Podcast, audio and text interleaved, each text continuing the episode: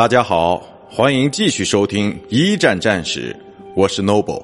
今天我和大家分享的是堑壕战之伊松佐沿岸的四次战役。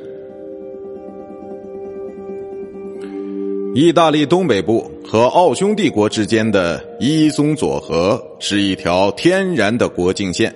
自从1915年转投协约国阵营之后，意大利就以这条河为据点，向奥匈帝国发动了四次总攻，但最后都以失败告终。让我们一起来回顾一下事件的重点：时间：1915年6月23日到12月2日；地点：意大利东北部伊松佐河沿岸；结果。主动攻击的义军虽然损失了十八万人，但是却一无所获。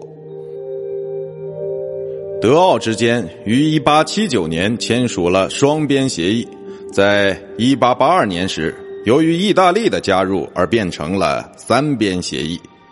原本就有不少矛盾的意奥两国，本该按照协约和睦相处，可没想到在签署协议后的几十年里。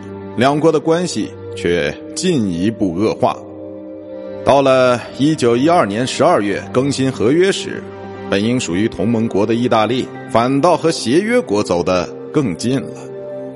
意奥两国矛盾的核心其实就是领土问题。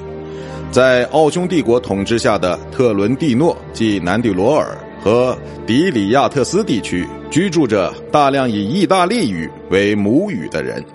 热血的民族主义者们发动了一次轰轰烈烈的收复失地运动，而他们所倡导的民族统一主义，在意大利动荡的政坛上也算是一股颇有权势的力量。